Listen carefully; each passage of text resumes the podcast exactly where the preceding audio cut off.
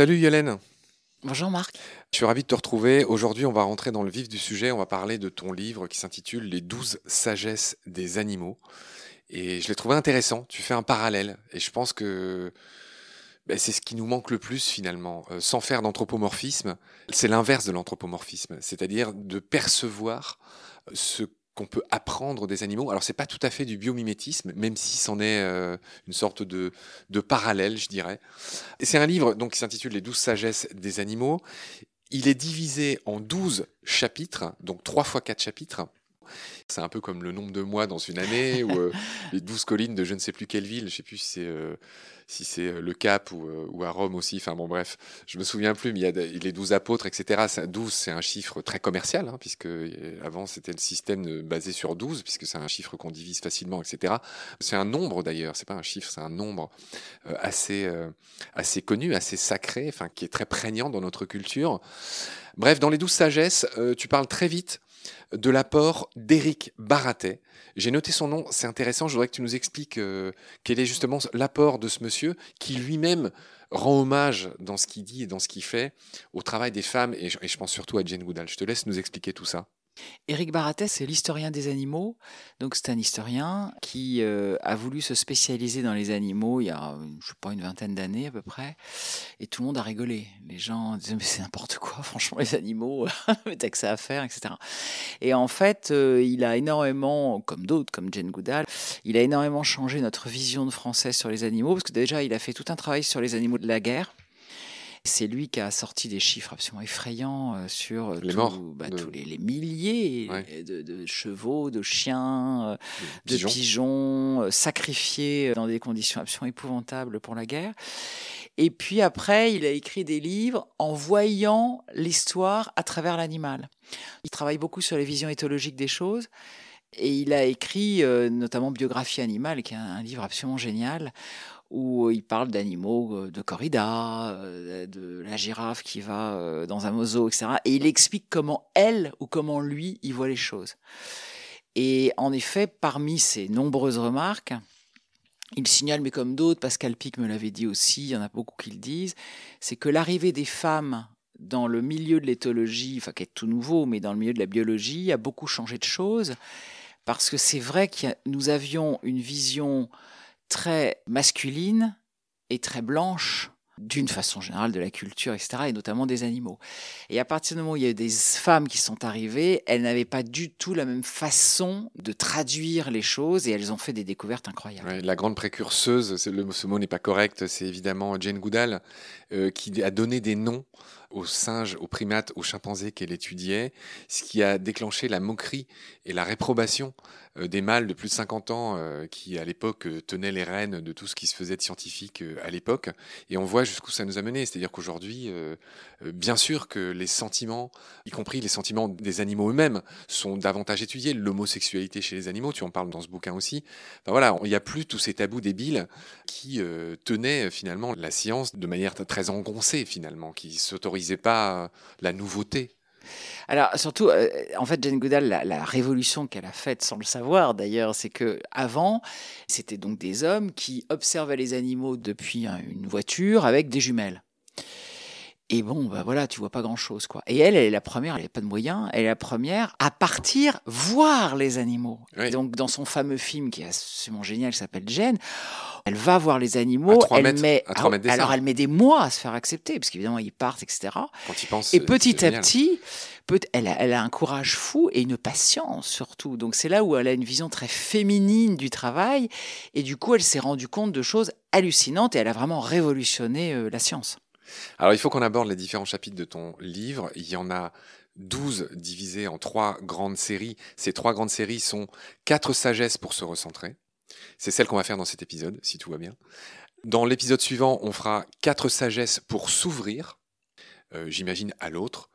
Et dans le dernier épisode, on fera quatre sagesses pour être en cohérence avec le monde. Ça paraîtrait New Age, ça paraîtrait yogesque, yoga, etc.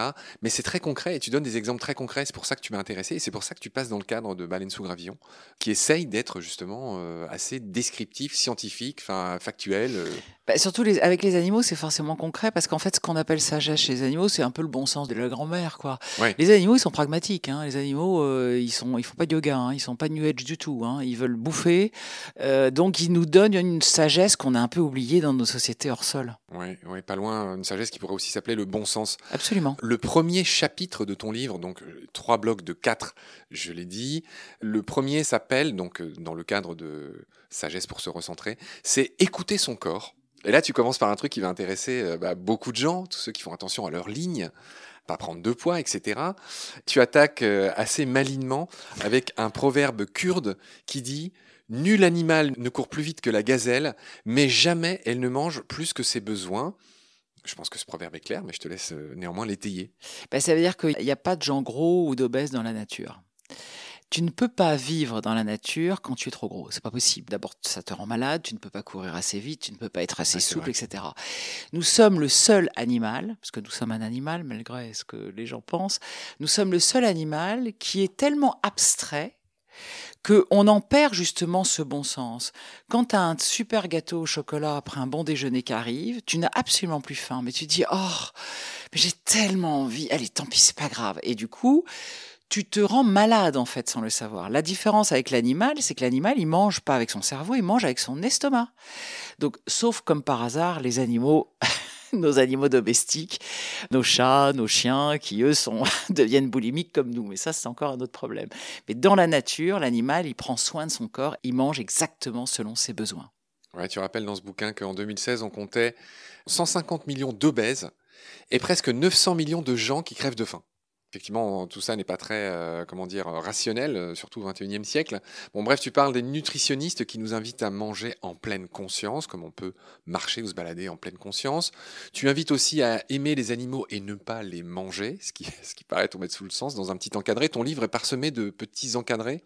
Des génies comme Léonard de Vinci et Albert Einstein étaient végétariens, c'est ce que tu rappelles dans cette bah, Je défends un peu les végétariens qui, heureusement, ça va. Tu es végétarienne Je suis végétarienne depuis euh, 32 ans.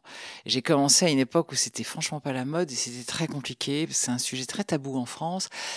Et j'ai eu beaucoup, là aussi, d'agressivité, de moquerie, etc. Alors maintenant, c'est génial parce qu'au contraire, les gens sont très gentils. Franchement, euh, le regard des gens a beaucoup changé. Mais euh, oui, je pense qu'on peut être euh, en très bonne santé, très intelligent, en étant végétarien. Et personnellement, je me porte très bien. Hein.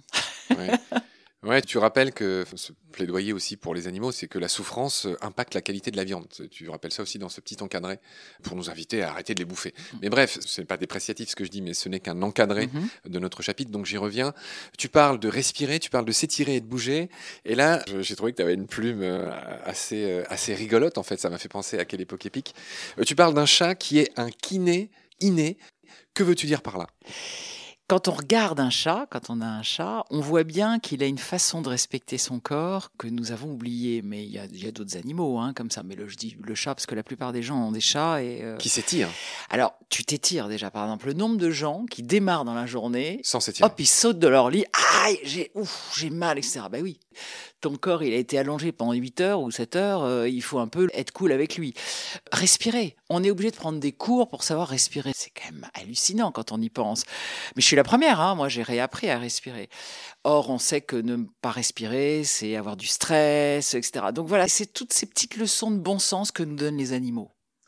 Euh, dans ce chapitre, tu abordes quelque chose de très important qui donnera lieu à des émissions dans Malène sous Gravillon, j'espère avec Sabrina Krief, que tu cites souvent, cette spécialiste des, notre, un peu notre Jane Goodall française qui a euh, montré à quel point, euh, justement, les chimpanzés, je crois, s'automédiquent. C'est-à-dire qu'ils sont capables de manger des plantes contre les parasites intestinaux, par exemple. Il y a d'autres façons de se soigner chez les chimpanzés. Elle a montré ça, hein, c'était pas une mince découverte.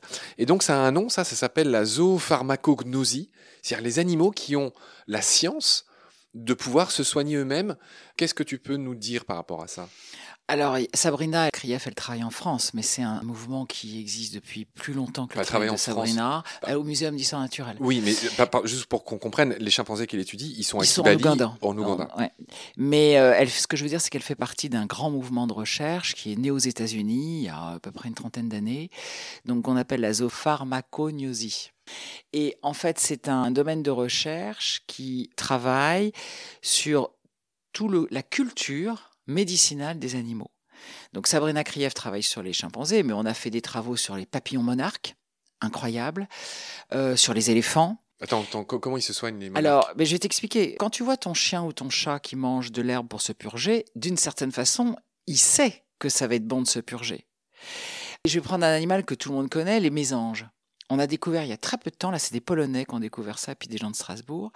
En fait, la mésange, quand elle prend son nid, on croit qu'elle met des herbes comme ça pour que ce soit doux, pas du tout. Elle choisit les herbes, elle prend de l'hélicryse, elle prend de la menthe, elle prend de la lavande, parce que ce sont des herbes antibactériennes qui vont protéger ses bébés euh, de virus ou de maladies euh, éventuelles. Et donc, en fait, on se rend compte, et ce qui est logique une fois de plus, rappelons que nos médicaments sont faits à base de plantes. En fait, la nature est une immense pharmacie. Et les animaux, depuis bien plus longtemps que nous, ont compris les écorces, les mousses, les herbes, etc. Et on pense même, ça va très loin, c'est magnifique de penser ça, on pense même que notre médecine a été créée grâce à tous ces guérisseurs, ces druides, ces chamans qui observaient la nature et qui, en observant la nature, ont réussi à créer des médicaments. Et c'est le travail de Sabrina Krief. En observant les chimpanzés, elle essaye d'en tirer des médicaments pour nous. Ouais, ça c'est vraiment un chapitre euh, énorme. On, on, y consacrera une série d'émissions. Là, là on, veut juste donner quelques exemples. Je lis dans ton livre que les tapirs, les éléphants, les vaches et bien d'autres mangent de l'argile, c'est-à-dire de la boue, euh, connue pour ses multiples qualités, notamment pour absorber certains métaux lourds et les toxines de bactéries intestinales pour soulager les maux d'estomac ainsi que la diarrhée. Voilà. Dans ce premier chapitre, tu parles aussi de savoir se reposer, la sieste des braves, euh, tu parles de ça, de savoir aussi retrouver le silence. Tu prends un autre exemple qui m'est cher parce que j'adore ce petit animal. Tu parles de l'ourson d'eau, maître de la lenteur. En deux mots, c'est quoi cette histoire? Bah, En fait, on se rend compte qu'il y a beaucoup d'animaux qui, parce qu'ils sont lents, sont plus résistants. La tortue, ou en effet le tardigrade. Et nous qui sommes dans une société hyper speed, on est tous complètement stressés, il faut toujours aller trop vite, avec nos iPhones, nos réseaux sociaux, si on ne réagit pas dans la seconde, c'est qu'on est ringard, etc. Bah en fait, il ne faut pas après s'étonner qu'on soit dans des crises de burn-out, de dépression, de gens dans le stress permanent, etc. Et la lenteur, casser un peu le rythme, de temps en temps prendre son temps, euh, en général, ça permet de vivre plus longtemps. Je rappelle que le tardigrade, qui aura lui aussi droit à une émission, euh, c'est cet animal incroyable qui est sans doute le plus euh, résilient des animaux qu'on a emmené dans l'espace, qui résisterait aux radiations euh, nucléaires, qui est capable de se mettre en stase, c'est-à-dire en vie ralentie pour reprendre sa vie longtemps après. c'est une sorte de G.I. Joe de la survie. Bah, ce qui est intéressant avec le tardigrade, c'est qu'on le pense et on commence à se rendre compte qu'il y en a d'autres animaux comme ça. Il y a le fameux blob, qui n'est pas vraiment un animal, mais qui est pareil, c'est complètement dingue. On se rend compte qu'il y a certains animaux euh, dans les abysses qui ont aussi des méthodes de survie hallucinantes. Tu as des tas d'insectes, tu as des mouches dont les larves résistent à moins 360 degrés. Enfin, c'est dingue, quoi. Donc les animaux ont une faculté de survie assez époustouflante. Ce chapitre se finit sur l'injonction à s'aimer soi-même. Les animaux s'aiment eux-mêmes. Alors, ça, c'est une façon un peu humaine de le dire. C'est que les animaux, je ne sais pas s'ils s'aiment ils respectent leur corps parce que c'est leur outil de travail. Et c'est quelque chose que nous avons oublié. C'est ton corps qui t'aide, c'est grâce à ton corps que tu es là. Et nous, nous avons tendance à l'oublier, euh, on a mal au dos, euh, on prend un médicament, etc. Non, ça veut dire qu'on ne sait pas l'écouter, ce corps.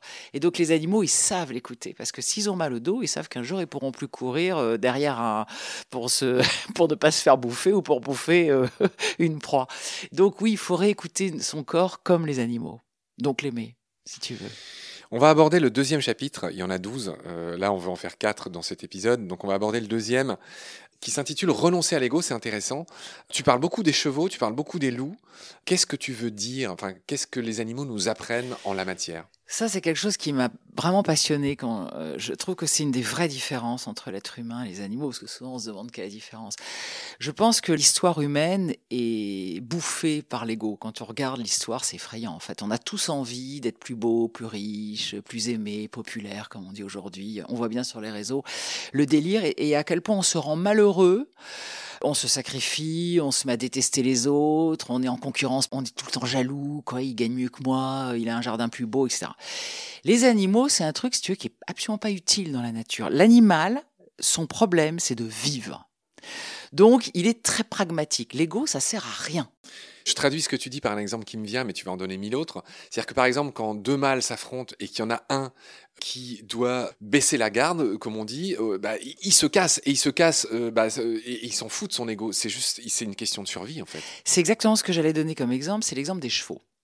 Quand des jeunes euh, étalons se battent, ils se battent très méchamment.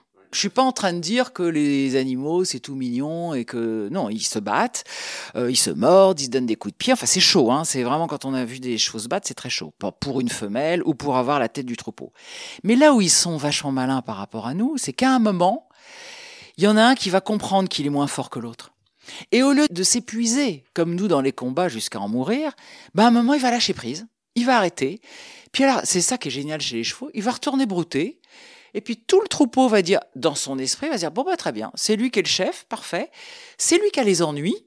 Ok, il a la gloire, mais c'est lui qui va être obligé de surveiller le troupeau, etc. Bah, quelque part, parce que c'est pas drôle d'être chef non plus. Hein. Et l'autre, bah, il retourne avec euh, les autres, il bouffe tranquille, et la vie est belle. Tu donnes un autre exemple qui est omniprésent dans ce livre, qui est très intéressant. Euh, c'est le loup.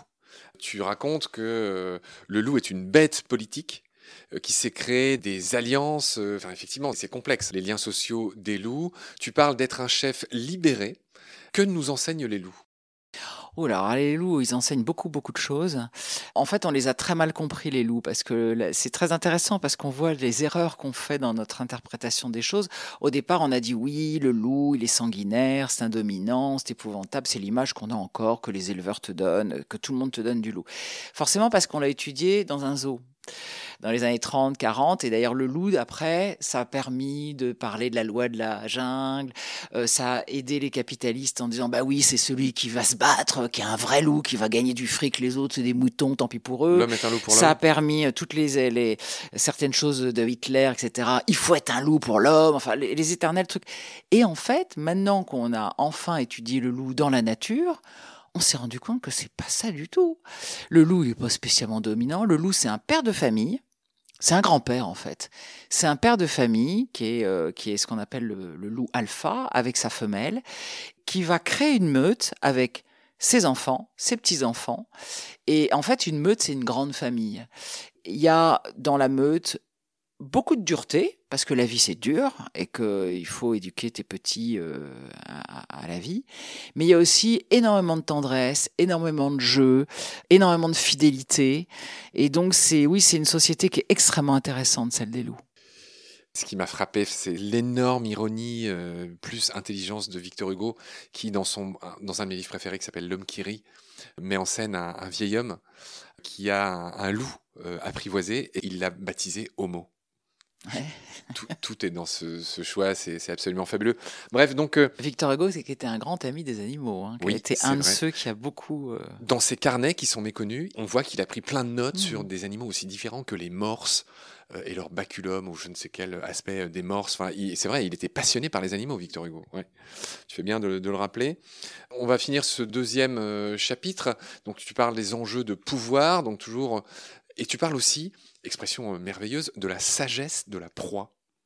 Qu'est-ce que ça veut dire, la sagesse de la proie? Ah ça c'est très intéressant. Bah, là je vais un peu revenir aux chevaux, mais enfin de façon générale aux herbivores.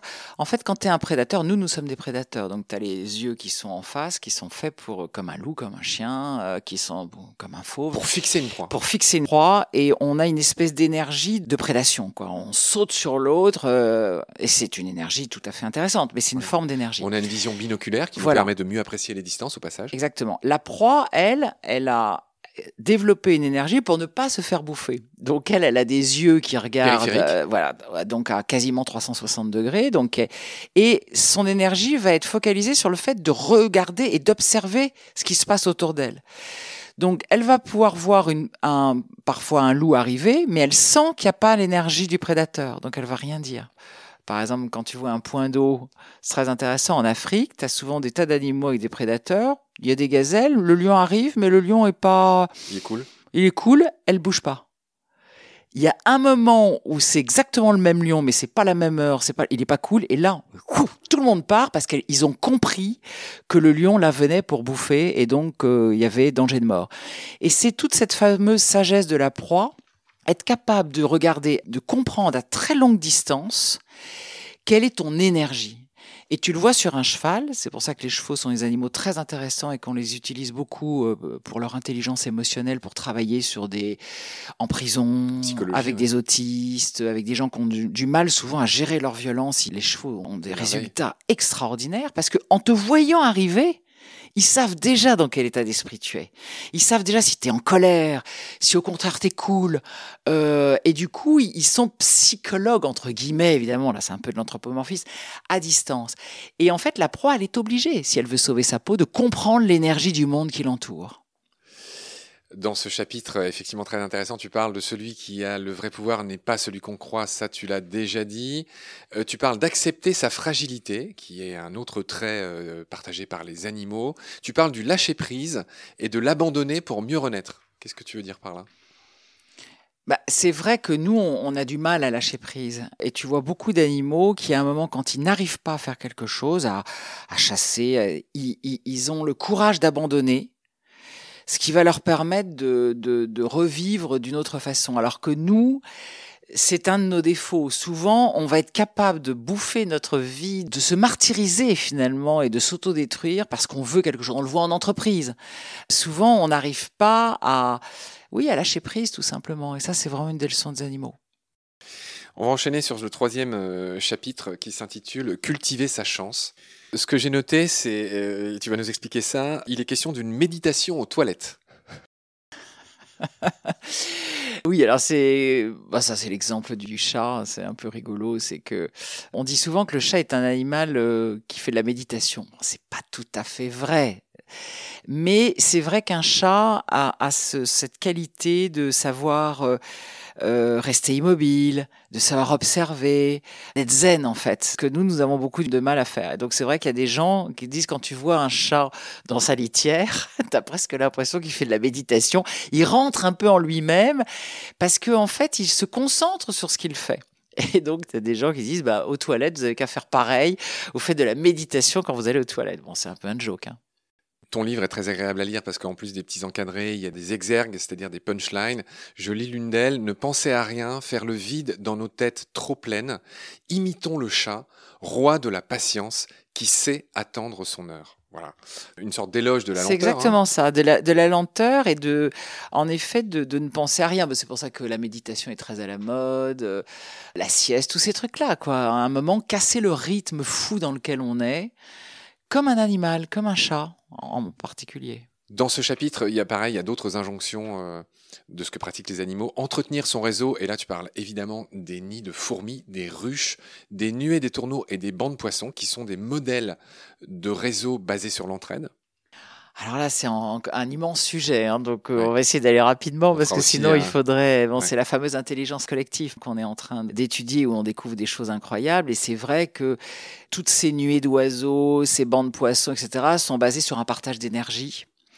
L'air de rien, c'est hyper euh, professionnel entre guillemets. Et c'est vrai qu'il y a des tas d'entreprises américaines qui s'appellent les entreprises libérées qui travaillent là-dessus pour essayer de réinventer le management dans une entreprise en observant notamment les insectes sociaux. Comment des abeilles ou des fourmis qui n'ont pas de chef, parce que quand on dit la reine, c'est pas la reine, c'est une pondeuse, elles n'ont pas de chef. Elles ont un cerveau minuscule, elles font des choses hallucinantes. Comment font-elles? Bah, Grâce à des règles qui sont celles de l'intelligence collective. Donc, je peux t'en donner deux, trois très rapidement. Le partage de l'info. Nous, on partage pas l'info. L'info, on la garde. Euh, je vais surtout pas dire à mes copains ce que je sais parce que comme ça je suis plus fort en, sachant mieux que et en fait c'est une connerie. L'animal au contraire, dès qu'il voit un truc, un truc à manger, un truc dangereux, hop, il pose un phéromone pour que tout le monde soit au courant et qu'on gagne du temps. Partage des tâches, au service du groupe, souplesse, donc être capable de changer de métier en fonction du groupe, etc. Mais là, il faudrait qu'on développe. Oui, oui. ne t'inquiète pas, on a fait des émissions là-dessus dans Baleine, euh, suivant les sujets. On a beaucoup fait sur les abeilles. On a expliqué les 13 ou 15 rôles par lesquels passent les abeilles dans leurs deux mois de vie ou 40 jours de vie, je crois. Enfin bref, euh, effectivement, de concierge à butineuse. Donc c'est effectivement tout ça est très intéressant, mais t'inquiète pas, on en a déjà parlé, on en reparlera. Tu finis ce, chapitre euh, donc euh, sur séduire, c'est intéressant. Je lis la phrase qui commence pour cultiver ses chances dans la vie, il faut en avoir envie et donner envie. Que nous apprennent les animaux sur la séduction? Alors séduire pour les animaux évidemment, parce que c'est être soi. Et ça, c'est pas évident. Nous, on a très souvent envie pour séduire d'être un peu différent de ce qu'on est. oui, et c'est de fait ce qu'on est. C'est-à-dire qu'on se fait plus gros qu'on est, plus riche, plus musclé, plus friqué, plus intelligent. Voilà. Alors qu'on dit jamais, bah, excuse-moi, ça je sais pas, ou j'ai pas d'argent, je peux pas t'inviter. Enfin, tu vois. Alors que c'est vrai que l'animal, il va pas se dire, tiens, je vais aller euh, me faire maquiller ou je vais aller me faire faire une chirurgie esthétique ou tu vois, c'est pas son propos. Il va séduire tel qu'il est lui. Alors évidemment, il y a... je parle pas de la séduction euh, au moment de la reproduction, la séduction vis-à-vis des femelles, ça c'est encore autre chose. Mais je parle de la séduction euh, normale. Bon, par exemple, oui, je donne l'exemple du chat on sait tous que le chat, c'est incroyable, quoi. Un chat qui se lèche, qui regarde, il est comme une statue, il est d'une beauté inouïe, etc. Parce qu'il est lui-même. Il n'essaye pas d'être euh, différent d'autre chose. Et c'est ce que j'adore d'ailleurs chez les animaux, c'est qu'ils t'aiment tel que tu es toi. Tu peux être moche, fatigué, vieux, avoir des rides et des cheveux blancs, ils s'en foutent. Hein, ils t'aiment pour ce que tu es. Alors ça là aussi, ça fait un peu cucu de le dire. C'est vrai que ça fait un peu curton de dire ça. Mais en même temps, on oublie parfois que chacun d'entre nous est séduisant. Chacun d'entre nous a des qualités et des choses qui peuvent séduire les autres. Le tout, c'est de le trouver et de le mettre en valeur. Ça, c'est un sacré boulot pour les humains. Dernier chapitre de cet épisode que tu abordes dans ton livre, donc c'est la fin des quatre sagesses pour se recentrer. C'est celui qui est intitulé Savoir profiter de la vie. Tu expliques que l'ennui dans le monde animal, c'est une donnée comme une autre et c'est même plutôt cool, l'ennui. Oui, parce que dans l'ennui, tu peux réfléchir, tu peux innover, tu peux te reposer, tu peux observer. En fait, les animaux ne s'ennuient pas. Tu ne t'ennuies jamais. Et nous, en fait, alors non seulement on, ne devrait jamais s'ennuyer, ne serait-ce qu'en observant, mais je trouve que dans savoir profiter de la vie, ce qui est très important de rappeler aux gens, c'est d'aimer le temps présent. Parce que là aussi, je pense que c'est une vraie caractéristique de l'être humain. On est beaucoup dans le passé, ah, si j'avais fait ça, je serais plus que ça. Ah, j'ai fait une erreur. Ah, si j'étais pas né là. Ah, si j'avais été plus beau, etc. Et beaucoup dans l'avenir. Bah, plus tard, je serais plus beau. Plus tard, je serais plus riche. Plus tard, je serais plus. L'animal, il aime le temps présent. C'est d'ailleurs une sagesse que tous les grands sages nous disent. Hein. En étant dans le présent, on est plus heureux. Et là aussi, ça peut paraître un peu bébête de le dire. Mais en fait, c'est, je dirais que c'est presque un peu la base du bonheur, quoi. Aimer ce qu'on a et s'en contenter. Tu cites Lao Tse, savoir se contenter de ce que l'on a, cela constitue le plus haut degré du bonheur. Exactement. Ce que tu dis à, à, eh ben, tous les animaux, de ce chapitre. Tous les animaux le font. Je donne l'exemple du chien. Le chien, c'est génial, quoi. Tous les jours, tu lui donnes des croquettes et tout le temps les mêmes croquettes. Hein. Mais tous les jours, c'est la joie. Tous les jours, tu prends la laisse, il va sans doute se taper le même pâté de maison ou la même balade. Il est trop content. Et il arrive à se contenter de choses toutes simples. Tu cites aussi quelqu'un que je connais, euh, tu cites Kalina Raskin, qui est la directrice passionnée du CEBIOS, en gros, qui est un organisme qui s'intéresse à tout ce qui est biomimétisme, et qui parle de la simplicité comme une sagesse. C'est-à-dire qu'elle dit que le vivant s'est adapté pour utiliser ce qui était le plus facilement accessible, et ainsi assurer la sobriété dans l'utilisation des ressources clairement, on sent bien que l'homme, on est loin de ça. La sobriété est la condition de survie première des organismes vivants. Donc voilà, sagesse, simplicité, même combat. Et dans cette simplicité, c'est ce qu'on vient de voir, c'est de vivre au jour le jour. La simplicité, c'est une sagesse, une condition de survie. Voilà, c'est une de tes punchlines. Euh, Mais on revient d'ailleurs à un message écologique hein, dont on a parlé, c'est-à-dire euh, cette fameuse sobriété heureuse dont on parle, revenir à plus de simplicité qui euh, pour les gens c'est horrible comment on va pas encore consommer je vais pas partir en week-end en avion pendant deux jours et je vais pas euh, avoir 40 euh, tonnes de cadeaux à Noël. Ben non mon pote et c'est pas pour ça que tu seras pas plus heureux hein. je pense qu'une une vie plus simple te rend plus heureux et rien que ça si on avait une vie plus simple on serait plus écolo. Sans doute mieux dans notre peau et la terre irait mieux. Donc finalement oui la simplicité c'est le bonheur pour tout. Dans ce chapitre, tu parles la mort. Le titre de l'intertitre, c'est La mort et alors Qu'est-ce que tu veux dire? Euh, Les animaux ont conscience de la mort? Alors les animaux, bien sûr, ont conscience de la mort et ils l'acceptent. Et ça, c'est une vraie leçon difficile pour nous parce que là aussi, on est tellement abstrait, nous, dans notre intelligence est tellement abstraite que on veut pas mourir et on a inventé plein de choses plein de concepts pour euh, faire croire qu'on n'allait pas mourir. Donc les paradis, enfin les, les, religions passent leur temps à nous expliquer que ça va être génial là-haut euh, quand on sera mort. Moi, j'y crois pas trop. Et l'animal a le courage de se dire, si vous avez déjà vu mourir un chien, moi j'en ai eu qui sont morts. Hein, à un moment, on sent qu'il s'agite, il s'en va un peu loin des regards et il meurt. Ça m'est arrivé deux fois, c'est impressionnant. Et là, c'est une grande leçon de sagesse. Et je pense que les animaux acceptent à un moment que ce soit la fin. Pour nous, c'est très très difficile d'accepter ça. Donc tu cites Raphaël Gaman qui évoque la résilience, une capacité à revenir à l'essentiel. Ellie Radinger qui évoque ces loups qui hurlent à la mort, parfois assez longuement, mais qui à un moment donné, quand ils arrêtent, bah, ils se redressent et la vie reprend son cours. Non pas qu'ils ont peut-être oublié, mais en tout cas, euh, c'est cette espèce d'efficacité qui est décrite. Tu dis qu'on a vu des pies se recueillir sur le corps de l'une d'elles en le couvrant de brindilles. Alors, on a vu pas mal de choses sur les éléphants, sur les pies, sur les chimpanzés aussi, sur même des cochons. Et donc on sait que cette espèce de façon de pleurer son mort existe chez les animaux. Ça, c'est des découvertes assez récentes qui là aussi sont très perturbantes parce qu'on était persuadés qu'on était les seuls à avoir ce sens-là et en fait non, les animaux ont aussi le sens de la disparition et ils pleurent leur mort. Hein. On a vu des orques promener leurs petits sur leur dos pendant des semaines, des semaines. Et à un moment, la femelle lâche son bébé et c'est, on sent que c'est la femelle est un peu en dépression, quoi. Brisée, oui. Donc c'est en même temps magnifique. Tu évoques à nouveau Norin Chai, tu parles des religions, des Khmers rouges, puisqu'il est d'origine cambodgienne, je mhm. crois, Norin Chai. Qu'est-ce qu'il dit? Grâce aux religions, les hommes échappent au réel et s'évadent dans le monde des représentations. Qu'est-ce qu'il veut dire par là? Bah c'est, c'est ça, c'est-à-dire qu'on essaye de changer le monde tel qu'il n'est pas. Donc justement, quand il parle des représentations, donc qu'elles soient politiques, religieuses, etc., et on, on oublie le vrai monde. En fait, l'être humain a toujours voulu ne plus être un animal. On passe notre temps à essayer de ne plus être un animal, d'être au-dessus, en oubliant que nous sommes des animaux extrêmement évolués, bien sûr, mais nous sommes des animaux. Il faut revenir à ça. Je lis euh, quelques lignes. Les milliardaires de la Silicon Valley investissent même dans les recherches sur l'immortalité. Le ridicule ne tue pas mais il finira bien par nous achever à force de refuser de voir la réalité. Et là, tu dis que peut-on s'inspirer des animaux qui acceptent la mort sans drame, sans bruit? Ils se battent comme des chiens pour survivre, mais une fois vieux ou malades, ils acceptent la mort avec élégance, comme ils ont accepté leur vie.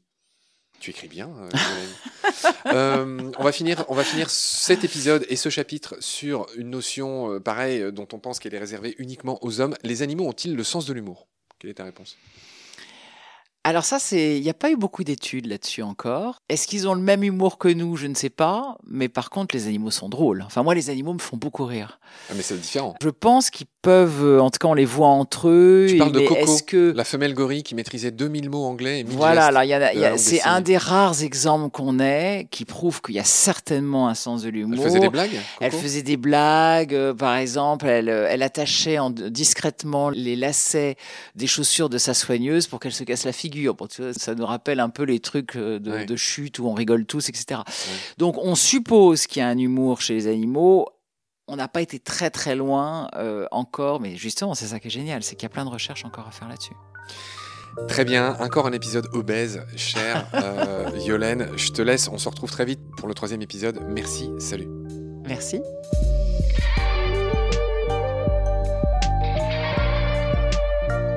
C'est la fin de cet épisode. Merci de l'avoir suivi. Pour continuer, nous avons besoin de votre soutien. Et vous pouvez nous aider simplement en quelques clics et gratuitement. Il suffit par exemple d'utiliser le moteur de recherche solidaire Lilo. Ainsi, chacune de vos recherches sur Internet générera des gouttes qui seront reversées au projet de votre choix, comme Baleine sous gravillon par exemple. Vous pouvez par ailleurs vous abonner à nos podcasts comme d'habitude, partager les liens, devenir adhérent de l'association BSG ou encore faire un don sur Helloasso ou sur Tipeee. Grand merci par avance.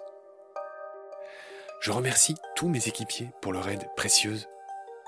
Je vous retrouve bientôt pour de nouveaux épisodes. Et d'ici là, prenez soin de vous et de ce qu'il y a autour de vous. Merci. À bientôt.